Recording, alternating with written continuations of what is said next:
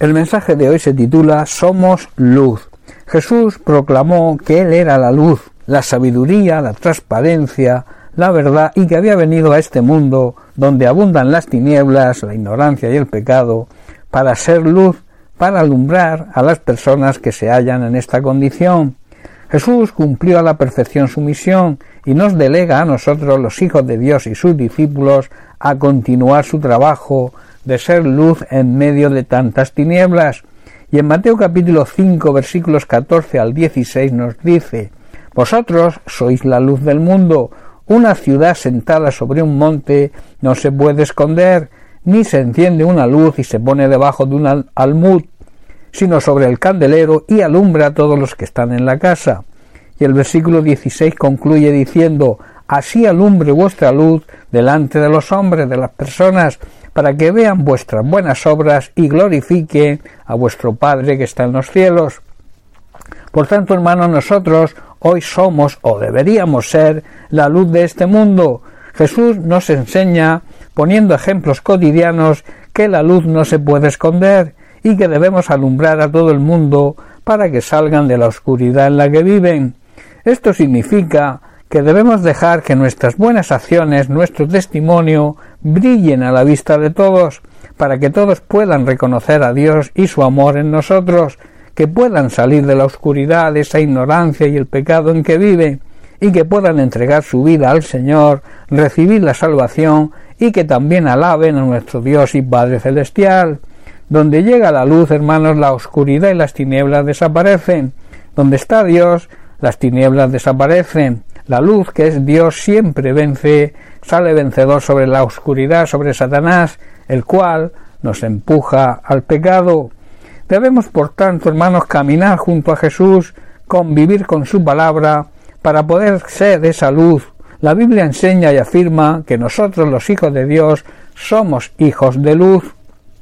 En Efesios capítulo 5, versículo 8, Pablo así lo declara diciendo, porque en otro tiempo erais tinieblas, en otras palabras, en otro tiempo también vosotros vivíais ignorantes y en pecado, mas ahora sois luz en el Señor, y, luego nos aconseja y nos ordena, andad como hijos de luz. Y en primera de Tesalonicenses capítulo 5 versículo 5 también Pablo dice, porque todos vosotros sois hijos de luz e hijos del día, no somos de la noche ni somos de las tinieblas.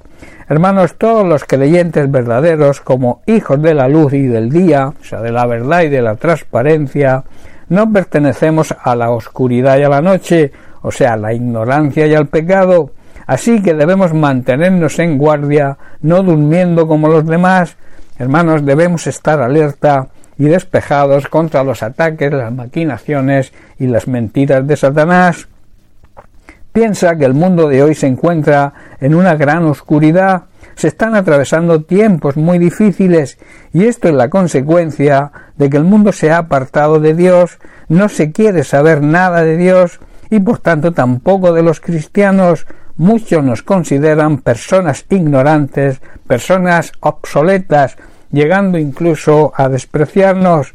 Hoy el mundo vive, hermanos, en una gran crisis político-social y también hay una crisis sanitaria que yo no tengo la menor duda que es consecuencia de la crisis espiritual que estamos viviendo, ese querer ignorar a Dios y despreciar lo que hizo por toda la humanidad, despreciar su amor.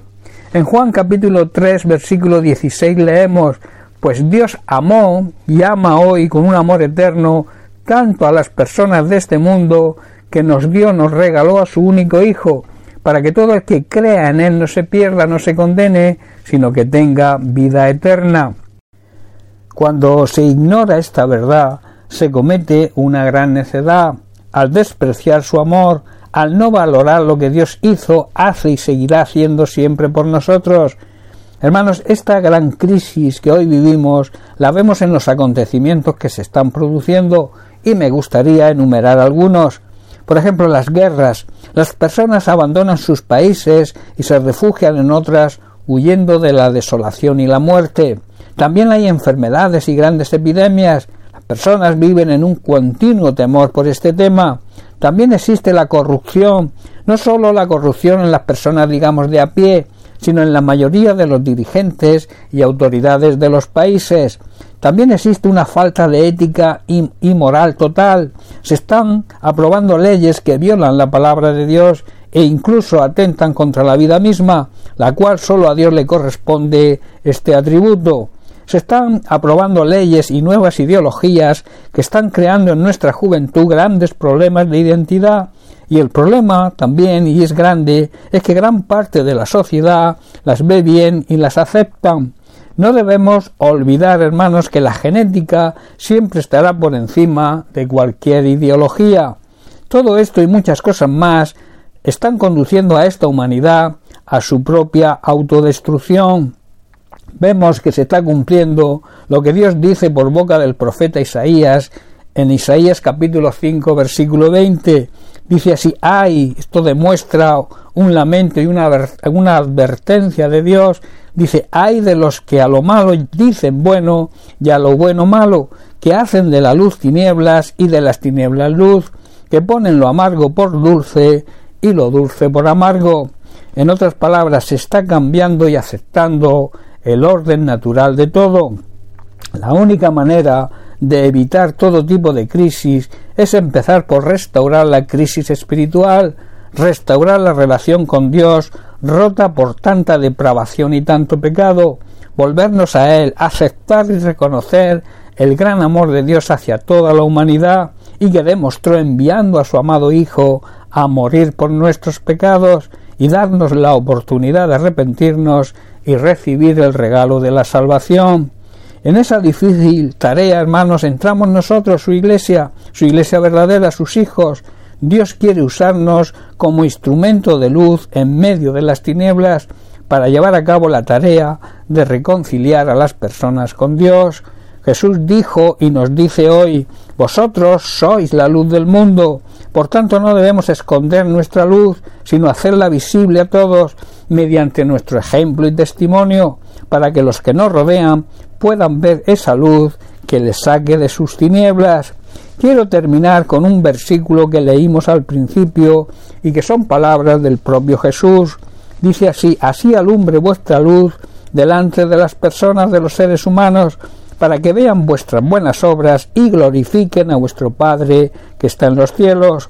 Procuremos, por tanto, que nuestra vida sea un ejemplo vivo de que somos verdaderos hijos de Dios y que estamos siendo esa luz que tanto necesita el mundo en que vivimos. Bien, pues hasta aquí el mensaje de hoy. Que Dios te bendiga. Un abrazo.